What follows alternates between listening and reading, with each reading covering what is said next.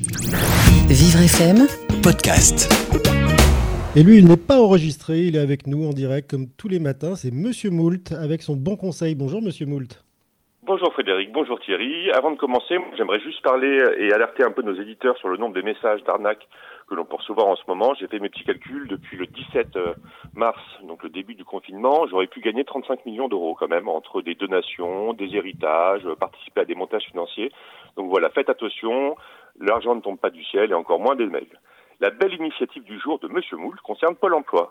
En cette période de confinement, le téléphone est vraiment un outil de communication qui est indispensable pour les demandeurs d'emploi qui souhaitent réaliser toutes leurs démarches. Et donc pour répondre aux besoins de tous, Pôle emploi innove et rend accessible son accueil téléphonique du 3949 aux personnes sourdes et malentendantes grâce à l'application Roger Voice. Roger Voice, attaché, R-O-G-E-R, V-O-I-C-E.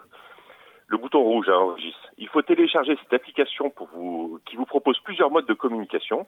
Déjà, pour les personnes malentendantes, elle permet de sous-titrer automatiquement tous les appels en utilisant la reconnaissance vocale. Et puis, pour les personnes sourdes communiquant en LSF, c'est-à-dire la langue des signes française, une interface vidéo est proposée avec un interprète ou une codeuse qui relaie tous ses propos. Voilà, c'est évidemment un service gratuit. Vous pouvez télécharger cette application qui s'appelle Roger Voice et vous pouvez évidemment retrouver toutes ces informations sur la page Facebook de Vivre FM. Il est 11h55, 55, c'était Monsieur Moult. Je vous souhaite une belle journée et vous êtes sur Vivre FM. Vivre FM, Podcast.